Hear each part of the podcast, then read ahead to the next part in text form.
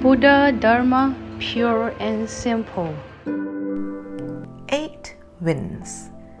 Many times, a glance, a facial expression, or a gesture can thrust one into immediate depths of despair and suffering. Disputes over physical space or personal interests can often tear through one's heart like a typhoon or shake one's spirit like an earthquake. Similarly, investors can be caught in a frenzy with every rise and fall of the stock market. People suffer from every promotion or demotion at work. Upon winning the lottery or unexpectedly receiving a promotion, can one ever remain unmoved? There is an old saying to remain unmoved by the eight winds. But today, one could say that there are more than just eight kinds of winds. In addition to ocean and mountain breezes, there are also gusts of speech, turbulences of gossip, gales of power, winds of change, all of which blow afflictions into one's mind. During the Song dynasty, Su Dongpo, the poet, once held a post in Guazhou, Jiangbei, just across the river from Jinshan Monastery at Jiangnan.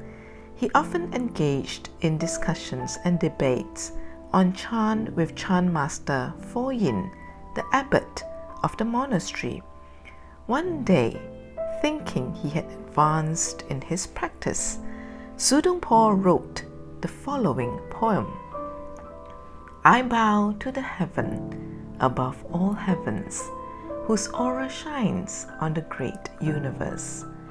Sitting upright on the purple golden lotus, unmoved by the eight winds, I am.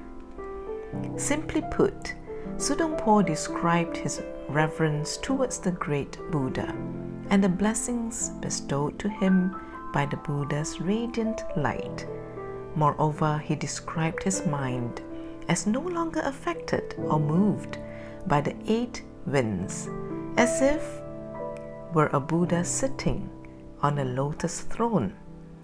Instructing his servant to deliver this poem across the river, Su Dongpo wished to seek validation from Fo Yin.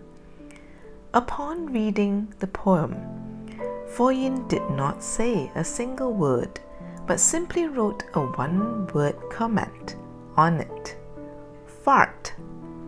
When the servant delivered Fo Yin's response, Su Dongpo exploded with rage and demanded a boat to take him to the monastery immediately. When he arrived, Fo Yin was already waiting for him by the riverbank, smiling. Su Dongpo confronted him. Master, what is wrong with my poem? How could you criticize me like that? In reply, Fo Yin laughed and said, But I thought you were unmoved by the eight winds. How can a simple fart blow you across the river?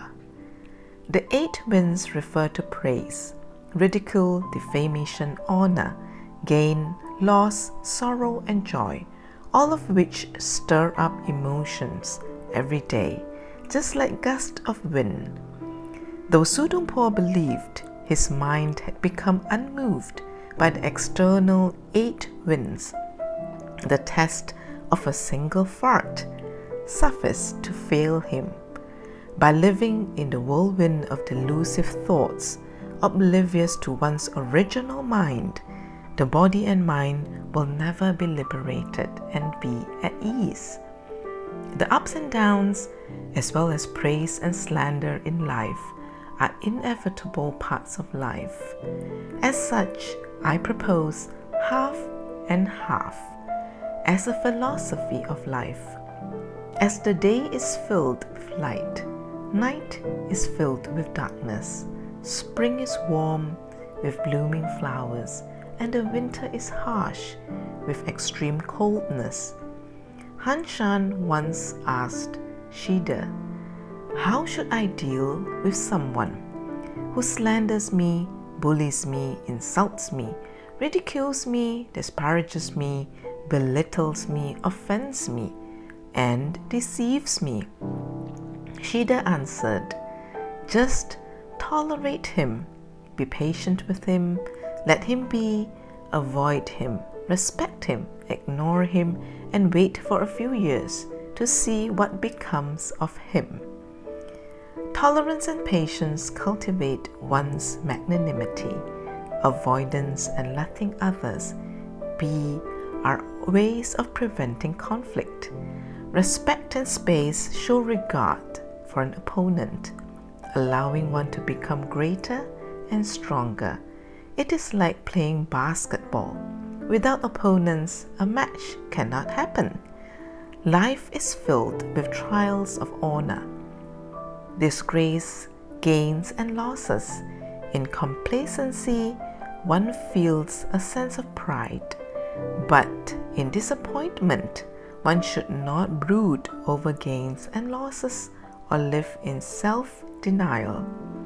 Impermanence means that honor, disgrace, gains, and losses are all fleeting if one is over particular towards them, one will be shackled by them like a prisoner. Hence, one should have a mindset as illustrated by the verse. When the wind blows through scattered bamboos, as soon as it passes, the sound also leaves. When a goose flies over a winter pond, as soon as it passes, its reflection too flies away. When immune to the harms of poisonous arrows shot by malicious speech, defamation, honor, pride, or disgrace, one can truly be considered carefree, unmoved by the eight winds. Please tune in same time next week as we meet on air.